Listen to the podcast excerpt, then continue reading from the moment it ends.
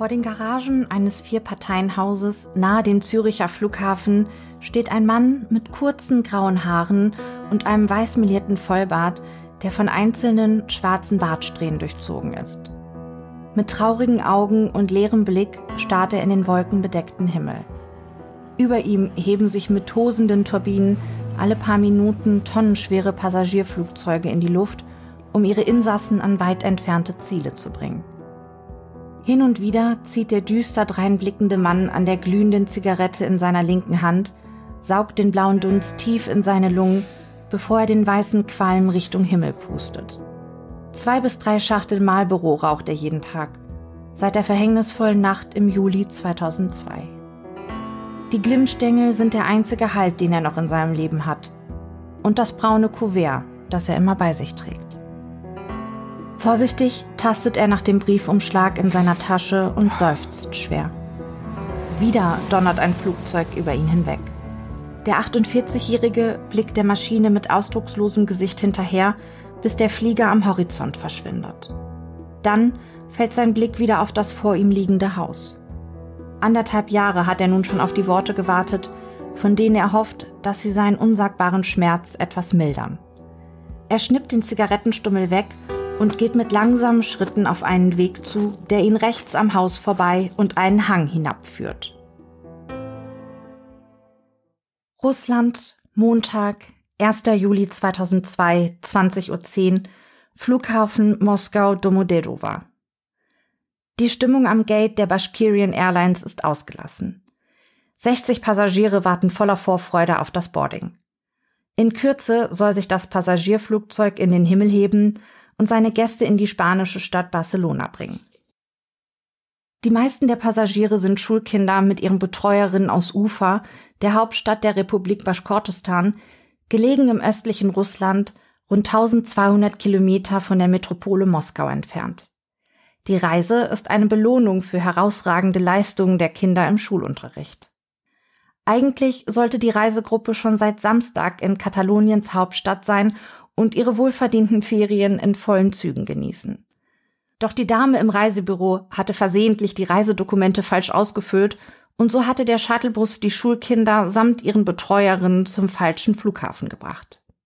Ein ziemliches Ärgernis, denn so verpassten sie ihren Flug und mussten warten, bis eine Maschine für sie geschartert werden konnte.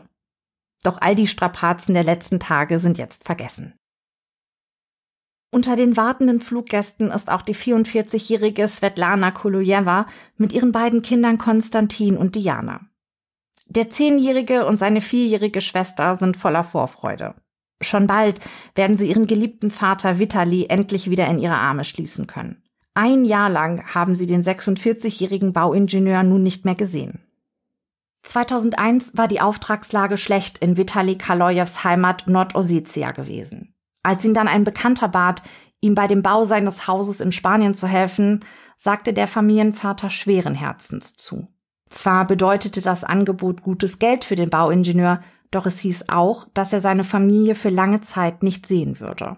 Mit täglichen Telefonaten versuchte Vitali die Sehnsucht nach seiner Familie, die ihm alles bedeutet, zu überbrücken. Nachdem das Haus in Spanien erfolgreich fertiggestellt war, beschloss Kaloyev mit seiner Familie in Spanien noch einige Tage Urlaub zu machen, bevor sie dann gemeinsam in ihre Heimat zurückkehren würden. Seine Frau Svetlana war begeistert von der Idee ihres Mannes und machte sich mit ihren Kindern Konstantin und Diana auf den Weg. Schon bald kam sie in Moskau bei Vitalis Bruder Juri an. Doch alle Flüge nach Barcelona waren ausgebucht. Die Mutter hängte sich ans Telefon und telefonierte alle Reisebüros der Umgebung ab, bis ihr endlich eine Möglichkeit, um nach Spanien zu kommen, offeriert wurde. Svetlana erfährt von der Schülergruppe aus der Republik Baschkortistan, die ihren Flug verpasst hatte und für die nun eine Maschine nach Spanien geschartert wurde, in der es noch freie Plätze gab. Die 44-Jährige nimmt das Angebot dankbar an. Jetzt trennt die Familie Kaloyev nur noch eine Flugzeit von rund viereinhalb Stunden. Nachdem das Boarding abgeschlossen ist, hebt sich die Tupolev TU 154 der Bashkirian Airlines um 20.48 Uhr in den klaren Abendhimmel. Neben den 60 Passagieren befinden sich vier Flugbegleiter in der Kabine und fünf weitere Besatzungsmitglieder im Cockpit. Währenddessen wird im italienischen Bergamo eine Boeing 757 der Frachtfluggesellschaft DHL für ihren Weiterflug nach Brüssel betankt und die Fracht getauscht. Im Cockpit befinden sich der 47-jährige Captain Paul Phillips und der 34-jährige Co-Pilot First Officer Brent Campini. Die Männer waren um 13.30 Uhr vom Flughafen Bayran im Persischen Golf losgeflogen und hatten Bergamo nach rund fünfeinhalb Stunden Flugzeit erreicht. Gegen 21.06 Uhr hebt sich die DHL-Maschine wieder in die Luft und nimmt Kurs auf ihr Endziel Brüssel. 1. Juli 2002, Überlingen in Baden-Württemberg, 23.35 Uhr. Die Ruhe dieser lauen Sommernacht wird durch einen ohrenbetäubenden Knall, gefolgt von einem langanhaltenden, Zitat, Grollen und Dröhnen, zerrissen.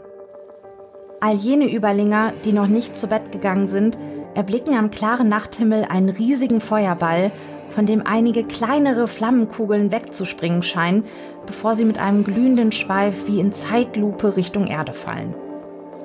Nur kurze Zeit später setzen einige besorgte Überlinger Notrufe ab. Auf dem Weg zur Unglücksstelle hören die Polizisten, wie sich einer ihrer Kollegen knackend und knisternd über das Funkgerät meldet und fassungslos berichtet, Zitat, es regnet Leichen vom Himmel. 71 Menschen, der Großteil von ihnen Kinder, verlieren in dieser Nacht ihr Leben. Um zu verstehen, wie es zu dieser Katastrophe gekommen ist, müssen wir einige Stunden an diesem Unglückstag zurückgehen. Gegen 20 Uhr trat der Skyguide-Mitarbeiter Peter Nielsen seinen Dienst im Flugkontrollzentrum im schweizerischen Zürich an. Von hier aus wurde der Flugverkehr über der Ostschweiz und über Teilen von Süddeutschland koordiniert. Doch diese Schicht fand unter erschwerten Arbeitsbedingungen statt. Es sollten Wartungsarbeiten stattfinden und den Fluglotsen standen nicht alle technischen Systeme zur Verfügung.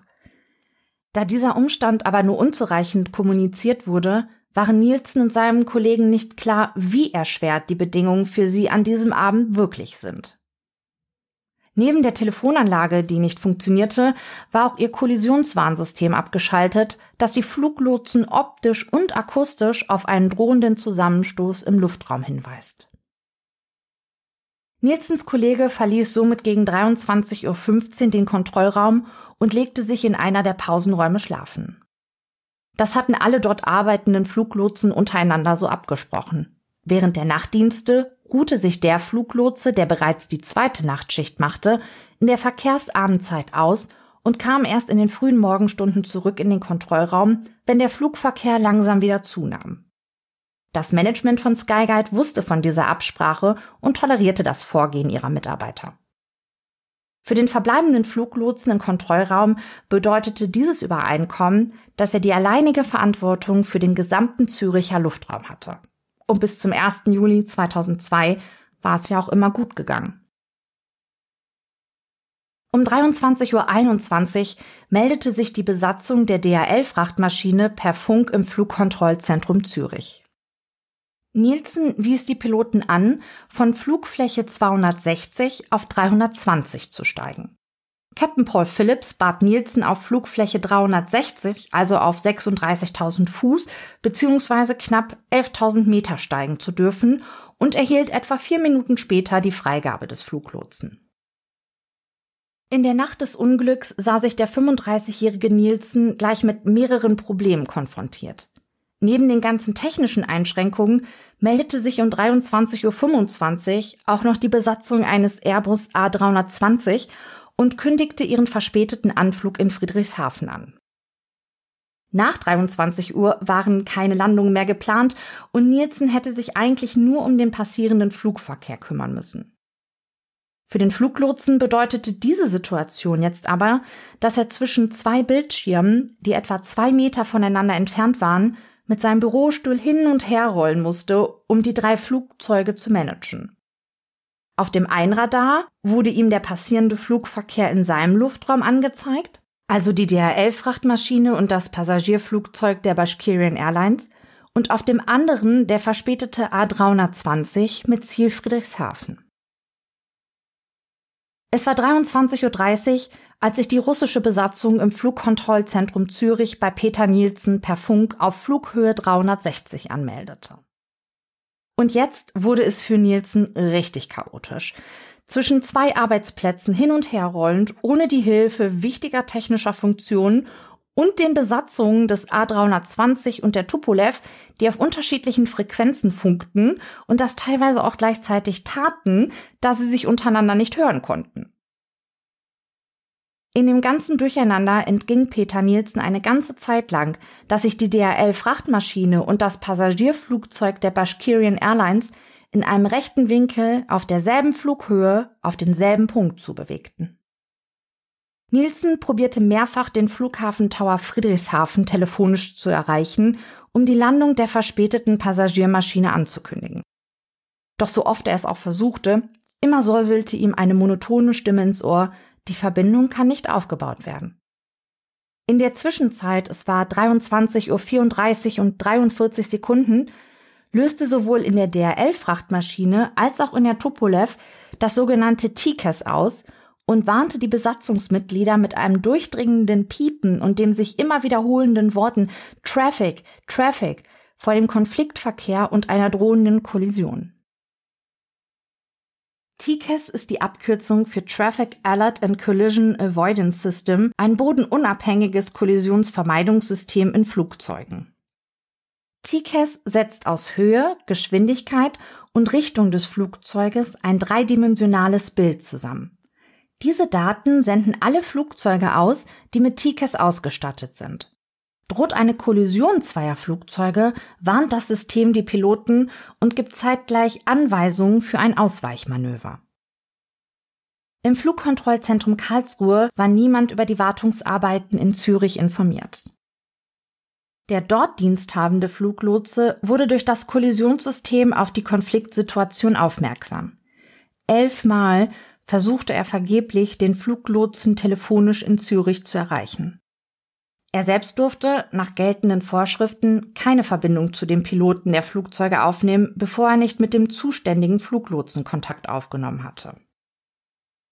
Erst sechs Sekunden nachdem TCAS in den Cockpits ausgelöst hatte, also um 23.34 Uhr und 49 Sekunden, bemerkte Nielsen, dass sich die Flugzeuge auf Kollisionskurs befanden und nur noch 25 Kilometer voneinander entfernt waren. Er forderte die Besatzung der Tupolev auf, sofort den Sinkflug einzuleiten und sich auf Flughöhe 350 zu begeben. Es gebe kreuzenden Verkehr. Der Konfliktverkehr nähere sich auf Flughöhe 360 von 2 Uhr. Kaum hatte Nielsen seine Anweisung durchgegeben, erteilte TCAS der Tupolev Crew die gegenteilige Anweisung. Climb, climb, also steigen, steigen, krächzte es immer wieder zwischen dem alarmierenden Piepen. Zeitgleich erhielten auch die Piloten der DRL-Frachtmaschine eine Anweisung von TCAS. Descent, Descent, also sinken, sinken. Nielsen glaubte, den Konflikt mit seiner Anweisung an die Crew der Tupolev noch rechtzeitig gelöst zu haben. Dass TCAS bereits ausgelöst hatte, ahnte er nicht und dass er die beiden Maschinen verwechselte, fiel ihm auch nicht auf. Denn die DHL-Frachtmaschine näherte sich der Tupolev nicht von zwei, sondern von zehn Uhr, also nicht von rechts, sondern von links. Und den Funkspruch von den Piloten der DRL-Maschine, dass sie eine TCAS-Anweisung zum Sinken bekommen hatten, bekam der Fluglotse nicht mit, da er mit seinem Bürostuhl wieder zu dem anderen Arbeitsplatz gerollt war, um sich weiter um den verspäteten Airbus zu kümmern. Schlussendlich bat Nielsen die Crew des A320 selbst zu probieren, Kontakt zum Tower in Friedrichshafen aufzubauen. Hätte der Fluglotse gewusst, dass die Telefonanlage ebenfalls abgeschaltet war, hätte er sicher nicht so viel Zeit und Konzentration darauf verwendet, Friedrichshafen selbst zu erreichen. Doch diese wichtige Information war in dem Selbstbriefing nicht vermerkt gewesen. Im Cockpit der Tupolev herrschte derweil Verwirrung. Die Besatzung hatte nur wenige Sekunden, um sich zu entscheiden, welcher Anweisung sie jetzt folgen sollten. Die des Fluglotsen oder die eines Systems, das ihnen aus der Praxis kaum bekannt war. Sie entschieden, sich an die Anweisung des Fluglotsen zu halten und gingen in den Sinkflug. Genau wie die DRL-Frachtmaschine. Um 23.35 Uhr und 21 Sekunden kollidierten die beiden Flugzeuge in einer Höhe von etwa 11 Kilometern mit einem Tempo von rund 1300 Stundenkilometern Überschallgeschwindigkeit. Das Seitenleitwerk der DHL-Frachtmaschine durchtrennte den Rumpf der Passagiermaschine kurz vor dessen Flügelansatz. Die DHL-Frachtmaschine verlor bei dem Zusammenstoß den Großteil ihres Seitenleitwerks und stürzte steuerungsunfähig dem Erdboden entgegen. Später werden die Aufzeichnungen des Cockpit Voice Recorders belegen, dass Captain Paul Phillips und sein Co-Pilot First Officer Brent Campino noch zehn Sekunden den freien Fall miterleben mussten, bevor der Aufprall sie tötete. Die Tupolev zerbrach noch in der Luft in mehrere Teile, die direkt in Flammen aufgingen. 40 Kinder wurden aus dem Rumpf der Tupolev geschleudert. Sie stürzten aus elf Kilometern Höhe zu Boden. Die Leichen der verunglückten Passagiere und Besatzungsmitglieder schlugen auf Feldern, Plantagen, Straßen und Hausdächern auf. Nielsen, der in der Zwischenzeit ja mit dem verspäteten Airbus beschäftigt gewesen war, begab sich erst jetzt wieder zurück an den Radarbildschirm, der ihm den Durchgangsverkehr anzeigte. Doch da waren die Signale der beiden verunglückten Maschinen schon erloschen. Nur wenige Minuten nachdem die flammenden Wrackteile zu Boden gerauscht sind, wird die Feuerwehr über mehrere Brände informiert. Schnell verdichten sich die Hinweise, dass zwei Flugzeuge vom Himmel gestürzt sind. Die Wrackteile schießen in Gärten, Wälder und Plantagen. Die Überreste der Boeing lösen einen großflächigen Waldbrand aus. Das Trümmerfeld erstreckt sich über ein Gebiet von 30 Quadratkilometern. Es grenzt an ein Wunder, dass kein Überlinger am Boden durch die herabstürzenden Trümmer zu Schaden gekommen ist. Nachdem die Feuerwehr mit ihren Löschzügen noch in der Nacht den Großteil der Brände unter Kontrolle bringt, beginnt in der Dunkelheit die Suche nach Überlebenden. Mittlerweile sind etliche Hilfskräfte vor Ort.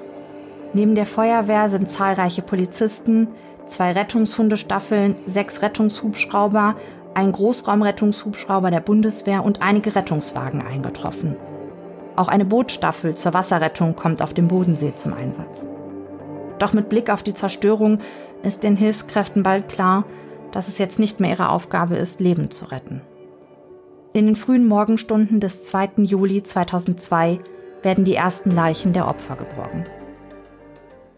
Derweil wartet der Familienvater Vitali Kaloyev ungeduldig und voller Vorfreude am Flughafen Barcelona auf seine Liebsten. Doch in dem Moment, als ein Flughafenmitarbeiter den Mann anspricht, ob er auf die Landung der Bashkirian Airline warte und Kaloyev die Frage bejaht, bricht die Welt für den 46-Jährigen zusammen. Der Mitarbeiter erklärt, dass es einen Unfall über Süddeutschland gegeben habe und die Tupolev scheine darin verwickelt zu sein. Kaloyev zögert keine Sekunde und steigt in das nächste Flugzeug, das ihn von Barcelona nach Zürich bringt. Er muss sich von dem Unfassbaren selbst überzeugen. Und irgendwie keimt auch noch ein wenig Hoffnung in dem geschockten Familienvater. Vielleicht hatten seine Frau und Kinder das verunglückte Flugzeug ja gar nicht bestiegen. Nur wenige Stunden nach dem schrecklichen Unglück landet Kaloyev auf dem Züricher Flughafen. Dort erwartet ihn der Flughafenfahrer Walter Meyer. Er fährt mit dem geschockten Mann in das Unglücksgebiet nach Überlingen. Später wird Meyer sagen, Zitat, es war ein Fehler. Vitali wollte unbedingt dahin, aber man hätte ihn aufhalten müssen, irgendwie. Und, Zitat, was er gesehen hat, hat ihn schwerstens traumatisiert. Kaloyev ist zwei Tage vor allen anderen Angehörigen am Unglücksort. Er sieht die ausgebrannten Wrackteile, umherliegende Kleidungsstücke aus aufgeplatzten Koffern, die Hilfskräfte selbst völlig schockiert und teilweise am Rande ihrer Kräfte und die weißen Tücher. Wo er auch hinschaut, Überall erblickt er weiße Tücher auf dem Boden. Sie bedecken die toten Kinder und Erwachsene, die schutzlos vom Himmel fielen. In Überlingen kümmert sich der Notfallseelsorger Michael Oswald um Kaloyev. Der Mann, hauptberuflich Klempner, steht dem erschütterten Familienvater bei. Vitali will seine Frau Svetlana und seine Kinder Diana und Konstantin selbst suchen. Oswald führt Kaloya vor den Suchketten über Wege her, von denen er weiß, dass sie bereits abgesucht sind. Der Spiegel schreibt im Oktober 2010, dass Dianas Leiche zuerst von einer Polizistin bei der Ortschaft Owing entdeckt wird. Die Vierjährige soll in einen Baum gestürzt und dann die Äste hinabgerutscht sein. Sie soll ausgesehen haben, als würde sie schlafen.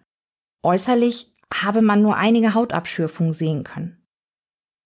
Kaloyev wird später immer wieder sagen, Engel hätten seine Tochter vom Himmel heruntergetragen. Der trauernde Vater soll die zerrissene Perlenkette des kleinen Mädchens gefunden und sie Perle für Perle aufgesammelt haben. Die Süddeutsche Zeitung berichtet hingegen in einem Artikel vom Mai 2010, dass Diana in den Ästen eines Apfelbaums gehangen habe und Kaloyev den Feuerwehrleuten sogar dabei geholfen haben soll, die Leiche seines Kindes aus dem Geäst zu befreien. Sein zehnjähriger Sohn Konstantin hingegen war vor einer Bushaltestelle auf dem Asphalt aufgeschlagen.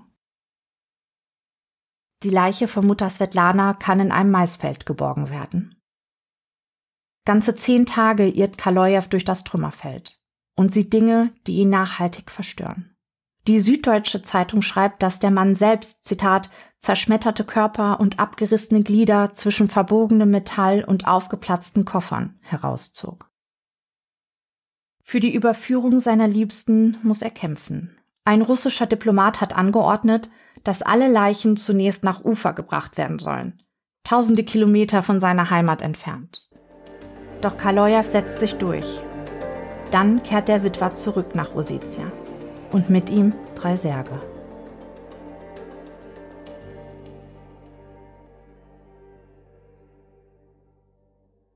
Zurück in seine Heimat fällt der einst erfolgreiche Bauingenieur in ein tiefes Loch. Er geht nicht mehr arbeiten. Die einzige Routine, die er noch hat, ist der tägliche Gang auf den Friedhof. Das Haus der Familie Kaloyev, dessen Räume einst von Kinderlachen erfüllt waren, gleicht nun einem Mausoleum. Die Betten von Svetlana, Diana und Konstantin rückt der trauernde Mann in das Wohnzimmer und funktioniert sie zu Altären um. Auf den Betten drapiert er all die Dinge, die den Verstorbenen zu Lebzeiten Freude bereiteten. Der Stern schreibt im Mai 2004, Zitat, für Konstantin die Gummidinosaurier, einen roten Plastikhummer und sein Schachspiel. Für Diana die kleine Schildkrötendose mit den Perlen darin, die er ihr aus Spanien mitgebracht hatte. Und die Schmetterlingshaarklammern. Für Svetlana zwei Flakons ihres Lieblingsparfüms Dumont, ihre Ketten, ihre Goldrandbrille und eine Tafel Schokolade. Am Fußende seines eigenen Bettes soll Kaloyev drei großformatige Bilder seiner toten Familienmitglieder aufgestellt haben. Ihnen galt sein erster Blick zu Beginn eines jeden monotonen Tages. Am Abend betrachtet er die Fotos seiner toten Frau, seiner Tochter und seines Sohnes, wie sie in ihren offenen Särgen liegen, die er immer in einem braunen Kuvert bei sich trägt. Wenn er des Nachts von Albträumen geplagt aufschreckt und das Licht anknipst, lächeln ihn Svetlana, Diana und Konstantin auf den Fotos am Bettende an. Meist soll Kaloyev dann mitten in der Dunkelheit der Nacht auf den Friedhof gefahren sein, um seiner Familie nah sein zu können. Sein Bruder Juri berichtet später, dass die Verwandten den verzweifelten Kaloyev nur mit Mühe davon abhalten konnten, mit einem Campingwagen auf den Friedhof zu ziehen. Der Witwer hat seiner toten Familie ein prächtiges Grabmal aus schwarzem Marmor fertigen lassen.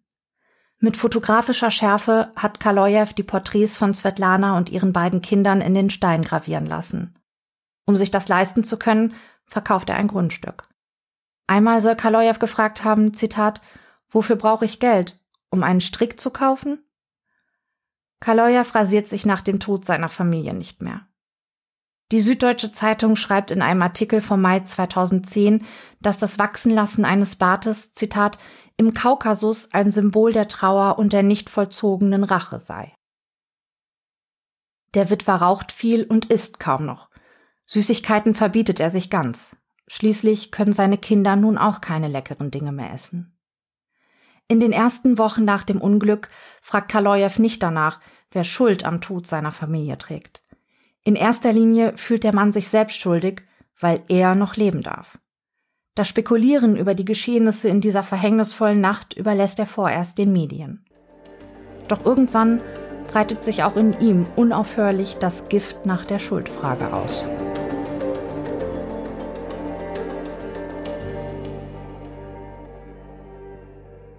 Währenddessen schirmt Skyguide den Fluglotsen Peter Nielsen von der Öffentlichkeit ab.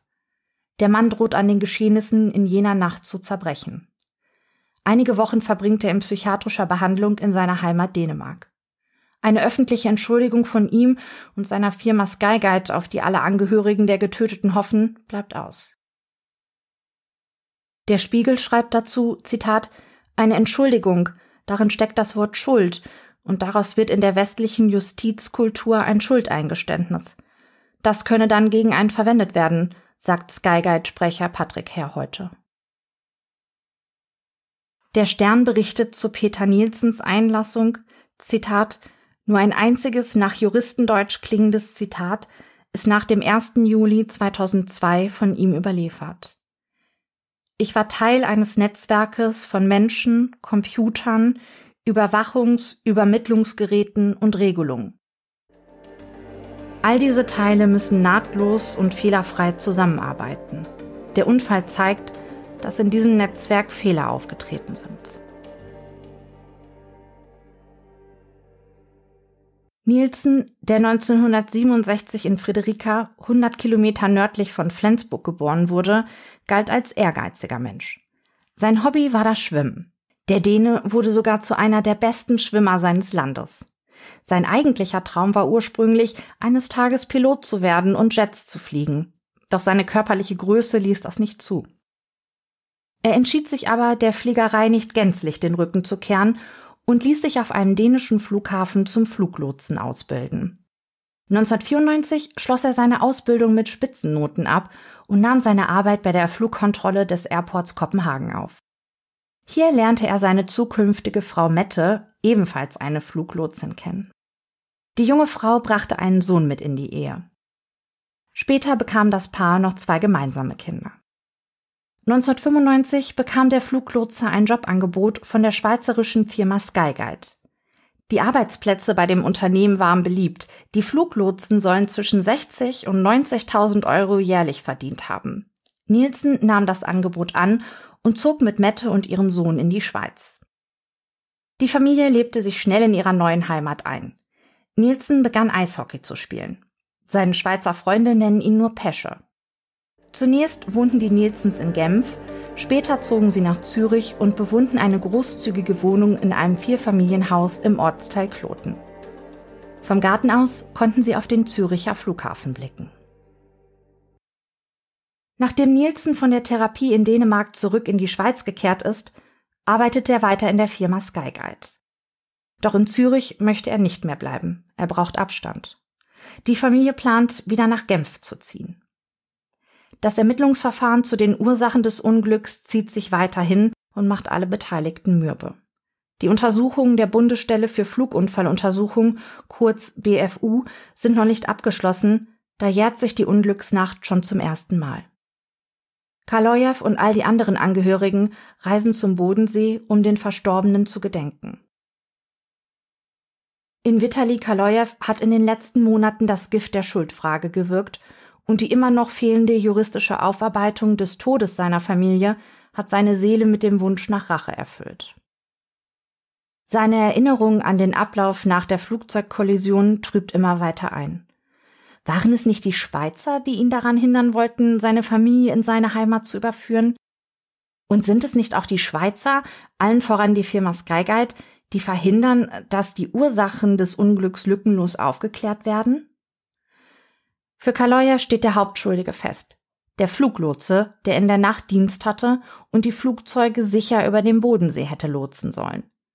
Der Bauingenieur spricht mittlerweile auch nicht mehr von einem Unglück, für ihn ist es Mord. Er will, dass der Fluglotse mit ihm spricht, sich bei ihm für den schmerzhaften Verlust der Menschen, die ihm am liebsten waren, entschuldigt.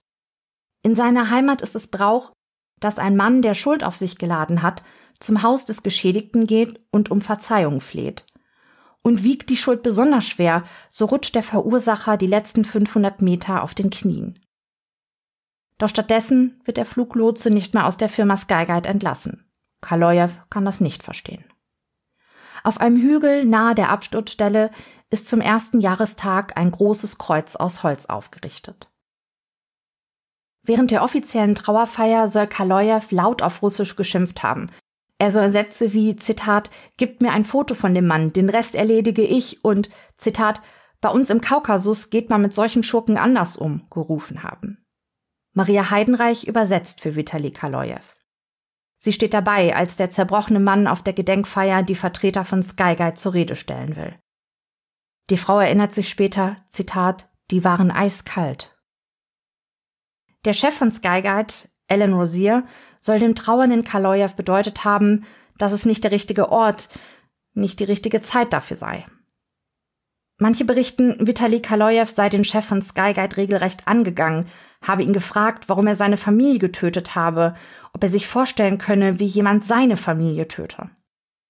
Dann hält der Rosier die Fotos seiner toten Frau und seiner toten Kinder in ihren Särgen hin.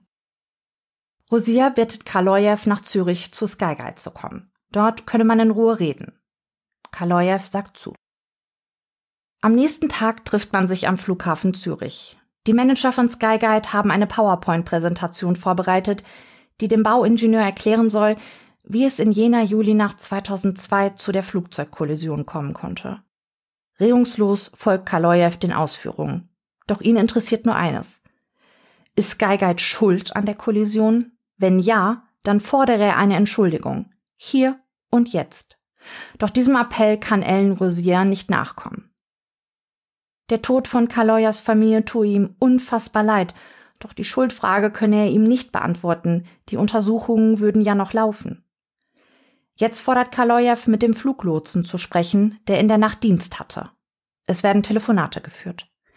Der spätere Verteidiger von Kaloyev sieht in diesem Vorgehen, Zitat, ein Schauspiel.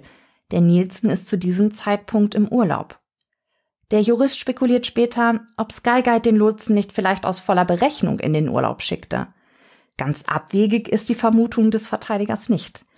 Skyguide hatte sicherlich großes Interesse daran, dass Kaloyev und Nielsen sich nicht begegnen.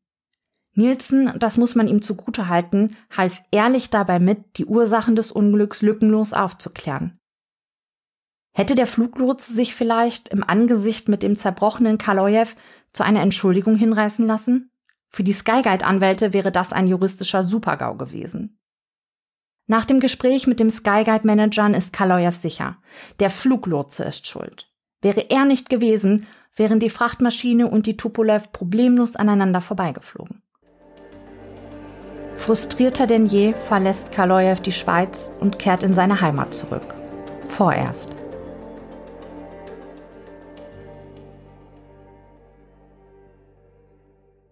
Etwa zwei Jahre nach der Flugzeugkatastrophe von Überlingen im Mai 2004 veröffentlicht die BVU ihren 124 Seiten starken Untersuchungsbericht zu den Ursachen des Unglücks. Die Experten fassen in dem Dokument zunächst die unmittelbaren Ursachen für den Unfall zusammen. Sie schreiben, dass zum einen die Flugsicherungskontrollstelle die drohende Staffelungsunterschreitung, damit ist der Abstand der beiden Maschinen zueinander gemeint, nicht rechtzeitig bemerkte. Die Anweisung zum Sinkflug an die Tupolev sei zu einem Zeitpunkt erfolgt, als der vorgeschriebene Abstand zu der DRL-Frachtmaschine nicht mehr gewährleistet werden konnte. Zum anderen habe die Crew der Tupolev der Anweisung der Flugsicherungskontrollstelle zum Sinkflug weiter Folge geleistet, obwohl TCAS sie zum Steigflug aufforderte. Damit hätten die Piloten ein zu der TCAS-Anweisung entgegengesetztes Manöver durchgeführt.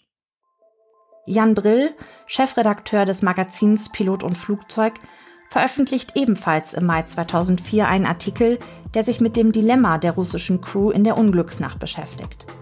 Brill schreibt, dass die Besatzung der Tupolev kaum eine andere Handlungsmöglichkeit in der Unglücksnacht hatte. Zitat Der russische Pilot war mit einem Dilemma konfrontiert, wie es furchtbarer nicht hätte sein können. Abweichend von der Gewichtung des Untersuchungsberichtes behaupte ich jedoch, in diesem konkreten Fall bestand die Möglichkeit, dem TCAS zu folgen, nur theoretisch. Man muss sich dafür die Situation im Cockpit der Tupolev vor allem in ihrer zeitlichen Abfolge genau betrachten. Eine ungünstigere Kombination von Faktoren wäre wohl kaum zu konstruieren gewesen. Ich behaupte, dass es der russischen Crew praktisch nicht möglich war, sich vor ihrem Erfahrungs- und Ausbildungshintergrund anders zu verhalten als geschehen. Dazu muss man festhalten, TCAS ist in der russischen Föderation nicht vorgeschrieben. Nur auf Flügen in den europäischen Luftraum kommt das System zum Einsatz. Eine Simulatorausbildung von TCAS-Ereignissen ist nicht zwingend vorgesehen und findet auch nicht statt. Tatsächlich verfügten die Piloten nur über eine Handvoll Flüge in den TCAS-Luftraum und über keine, ich wiederhole, keine praktischen Erfahrungen mit TCAS-Ereignissen. All dies ist sicher suboptimal, entspricht aber den geltenden Anforderungen der Internationalen Zivilluftfahrtorganisation. Und Brill führt weiter aus, Zitat, man muss festhalten, dass die russische Crew Sichtkontakt zur aus etwa 90 Grad kreuzenden 757 hatte, bevor noch der erste Funkspruch eintraf. Die Crew sieht die Maschine also in der klaren Nacht. Sie weiß, dass die Maschine auf gleicher Höhe fliegt. Sie erwartet eine Lösung des Problems durch den Air Traffic Control. Zu diesem Zeitpunkt ist die geltende Mindeststaffelung, sie betrug an diesem Abend sieben Meilen wegen der Wartungsarbeiten am Air Control Zentrum Zürich, schon unterschritten. Es sind noch etwa 60 Sekunden bis zur Kollision. In diesem Moment läuft der Funkspruch des Züricher Lotsen ein, der die Tupolev anweist zu sinken. Da dies von der Crew erwartet wird, erfolgt die Umsetzung des Kommandos eben nicht verspätet, wie immer behauptet, sondern außerordentlich schnell, noch während der Lotse spricht.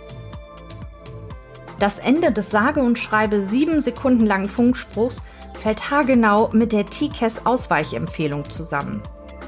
Diese weist die Crew an, climb. Das Manöver zum Sinken ist allerdings schon eingeleitet.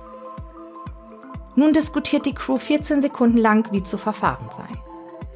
Aus diesen 14 Sekunden glaubte man später schließen zu können, die Crew habe irgendwas nicht verstanden. Das ist natürlich unrichtig. Die Crew verstand den Vorgang sehr genau und bemühte sich, den Widerspruch aufzuklären, während sie der zuerst ergangenen Anweisung Descent Folge leistete.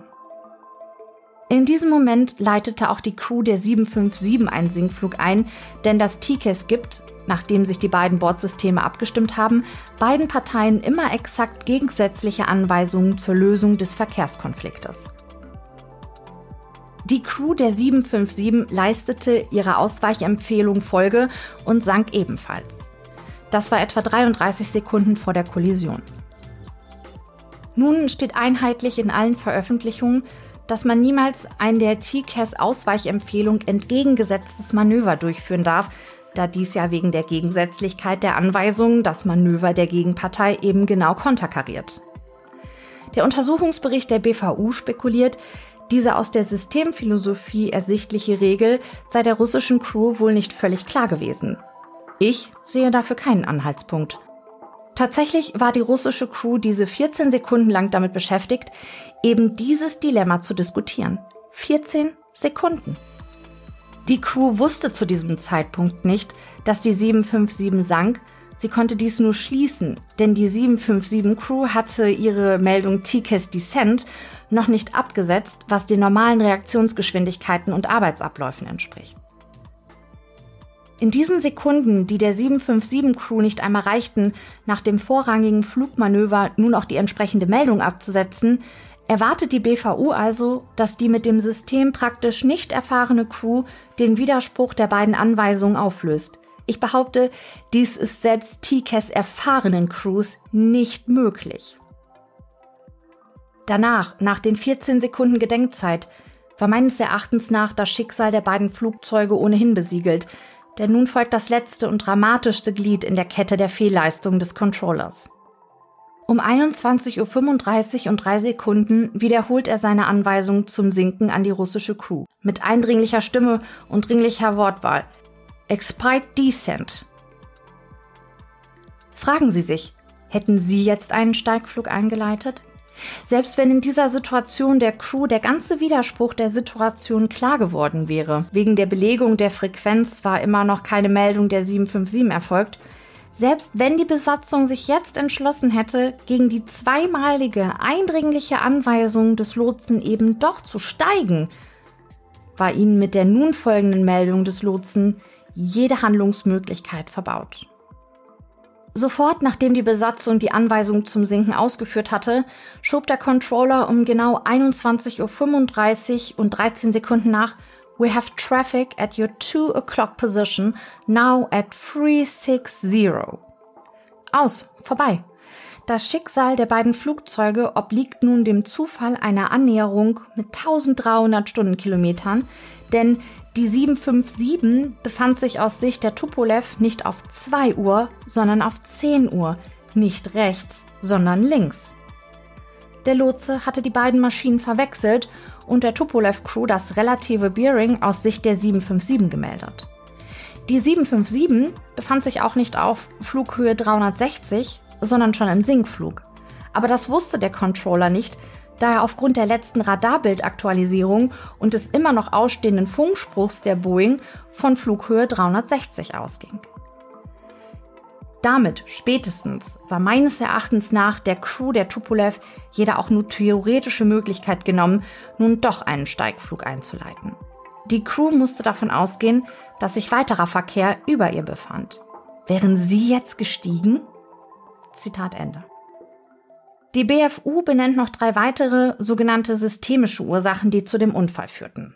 Als erste Ursache beschreiben die Experten, Zitat, die Integration von ACAS TCAS 2 in das System Luftfahrt war unzureichend und entsprach nicht in allen Punkten der Systemphilosophie.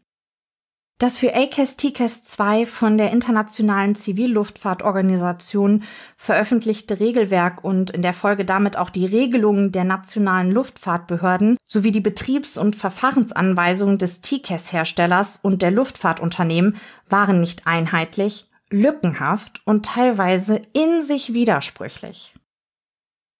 So stand zum Beispiel im Pilotenhandbuch der russischen Crew, dass die Anweisung des Fluglotsen immer Vorrang vor den Anweisungen des TCAS hat.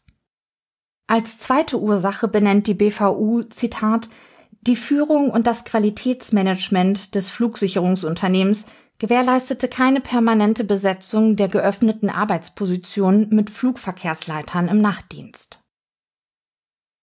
Und als dritte Ursache hält die BVU fest, Zitat, Führung und das Qualitätsmanagement des Flugsicherungsunternehmens duldeten seit Jahren, dass zu Verkehrsabendzeiten in der Nacht nur ein Lotse arbeitete, während sich der ebenfalls zur Schicht gehörende zweite Lotse zur Ruhe begab.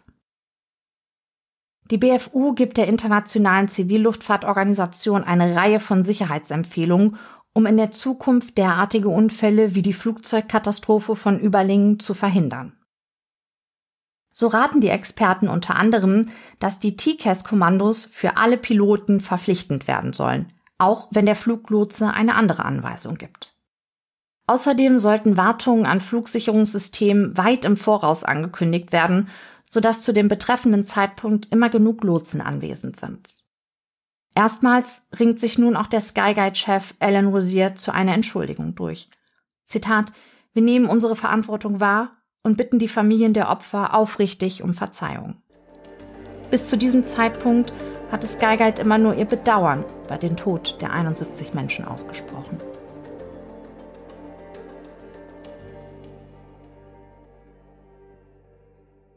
Am 15. Mai 2007 beginnt vor dem Bezirksgericht Bülach bei Zürich die juristische Aufarbeitung der Flugzeugkatastrophe. Insgesamt sind acht Skyguide-Mitarbeiter angeklagt. Am 4. September 2007 ergeht das Urteil. Vier der Angeklagten werden vollumfänglich freigesprochen. Unter ihnen auch der Fluglotse, der sich in der Nacht des Unglücks schlafen legte. Vier weitere Skyguide-Mitarbeiter werden verurteilt. Drei von ihnen gehören zur Führungsebene und erhalten eine Bewährungsstrafe von zwölf Monaten wegen mehrfacher fahrlässiger Tötung und fahrlässiger Störung des öffentlichen Verkehrs. Der vierte Angeklagte ist der Projektleiter. Auch er wird wegen mehrfacher fahrlässiger Tötung und fahrlässiger Störung des öffentlichen Verkehrs verurteilt, allerdings zu einer Geldstrafe. Auch eine zivilrechtliche Auseinandersetzung findet statt. Bereits 2007 reicht die Bashkirian Airlines eine Klage gegen Skyguide, 2006 gefolgt von einer Klage gegen die Bundesrepublik Deutschland mit dem Vorwurf der mangelnden Flugsicherung und Flugüberwachung ein. Die Bashkirian Airlines fordert für ihr zerstörtes Flugzeug eine Schadensersatzsumme von 2,6 Millionen Euro. Im Juli 2006 gibt das Landgericht Konstanz der Bundesrepublik Deutschland die alleinige Schuld an dem Unfall, da, Zitat, die Übertragung der Flugsicherung im süddeutschen Randbereich am Bodensee an das Schweizer Unternehmen Skyguide rechtswidrig und somit aufgrund ungültiger Verträge unwirksam ist. Das Urteil hat zur Folge, dass die Bundesrepublik Deutschland für alle Schadensersatzansprüche, die aus der Flugzeugkollision herrühren, aufkommen muss. Die Bundesregierung der BRD legt jedoch Berufung beim Oberlandesgericht Karlsruhe gegen das Urteil ein. 2006 haben alle Opferfamilien nach zehn Verhandlungen Schadensersatz für den Tod ihrer Angehörigen erhalten. 2013 kommt es zwischen der BRD und der seit sechs Jahren insolventen Bashkirian Airlines zu einer außergerichtlichen Einigung, sodass der Prozess vor dem Oberlandesgericht Karlsruhe eingestellt wird. Damit ist die juristische Aufarbeitung der Flugzeugkatastrophe von Überlingen nach langen elf Jahren abgeschlossen. Doch all das erlebt Peter Nielsen nicht mehr. Es ist der Nachmittag des 24. Februars 2004, drei Monate vor der Veröffentlichung des Berichtes der BVU und vor der öffentlichen Entschuldigung des Skyguide-Chefs. Um 17.51 Uhr erblickt Peter Nielsen auf seiner Terrasse einen Mann. Er ist ganz in schwarz gekleidet und trägt einen langen grauen Vollbart, der mit einzelnen schwarzen Bartsträhnen durchzogen ist. Da ist ein Mann, soll Nielsen zu seiner Frau gesagt haben, bevor er die Terrassentür öffnet, hinausgeht und die Tür hinter sich bis auf einen Spalt zuzieht. Dann steht er dem unbekannten Mann mit dem ausdruckslosen Gesicht und den traurigen Augen gegenüber. Der Fremde hatte in den Akten den Namen von Peter Nielsen entdeckt.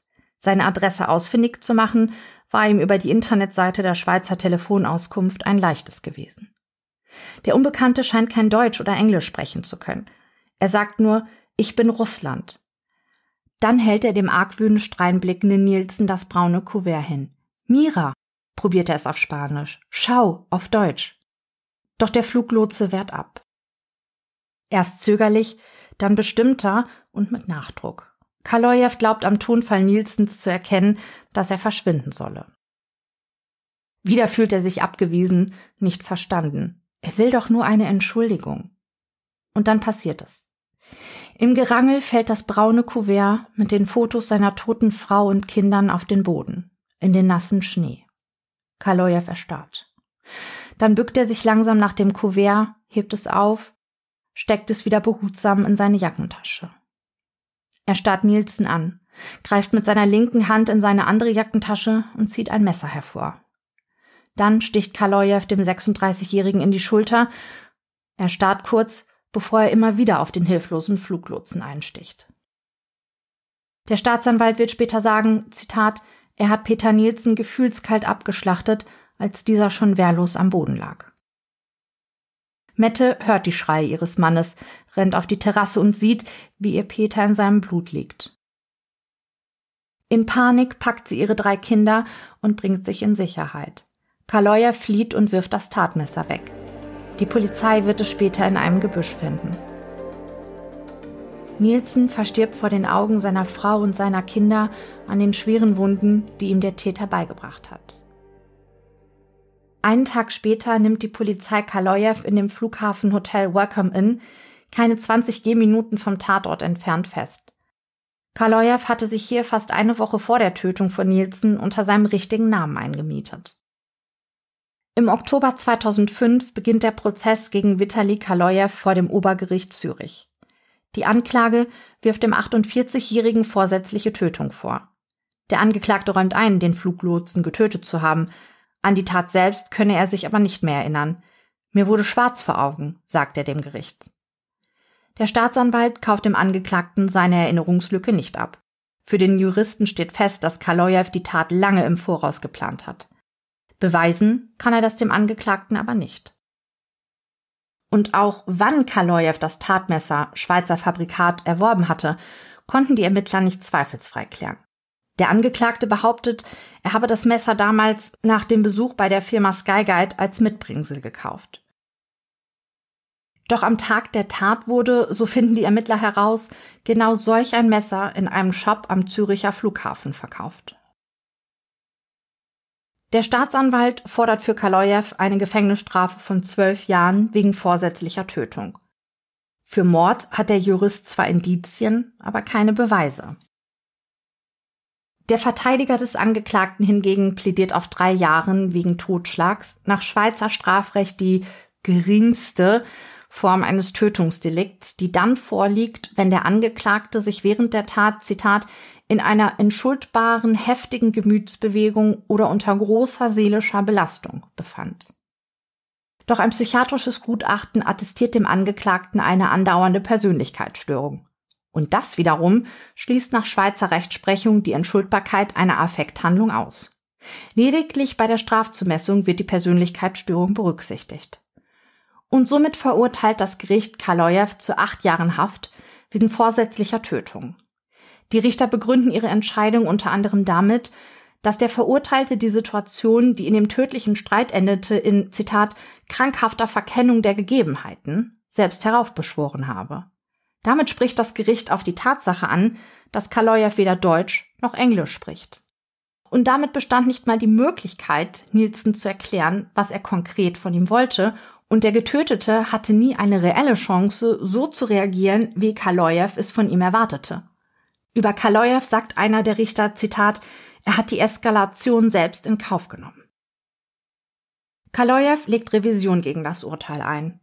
Im Juli 2007 wird seine Strafe auf fünf Jahre und drei Monate reduziert, weil ihm eine schwere Verminderung der Schuldfähigkeit zugebilligt wird. Gegen das Urteil legt wiederum die Staatsanwaltschaft Berufung ein. Der Fall wird jetzt vom Bundesgericht verhandelt. Das Bundesgericht bestätigt im November 2007 die Strafe von fünf Jahren und drei Monaten. Da der Verurteilte zu diesem Zeitpunkt bereits zwei Drittel der Strafe abgesessen hat, ist er nun ein freier Mann. Kaloyev kehrt in seine Heimat zurück. In Moskau angekommen, wird er von vielen seiner Landsleute freudig begrüßt und als Held gefeiert. Sie rufen, Kaloyev ist unser Mann und auf einem Banner ist zu lesen, du bist ein wahrer Mensch. Kaloyev findet langsam wieder zurück ins Leben. 2008 wird er zum stellvertretenden Bauminister von Nordossetia Alania ernannt. Im Sommer 2018 heiratet der Bauingenieur seine neue Partnerin. Im selben Jahr bringt Irina gesunde Zwillinge zur Welt. Ein Jung und ein Mädchen. Bis heute bereut Kaloyev nicht, Peter Nielsen vor den Augen seiner Frau und Kinder getötet zu haben. Er bedauert nicht, einer Frau ihren geliebten Ehemann und drei Kindern ihren Vater genommen zu haben. Mette soll nach der Tötung von Peter mit ihren Kindern wieder in Dänemarks Hauptstadt Kopenhagen gezogen sein, wo sie wieder als Fluglotsin arbeiten soll.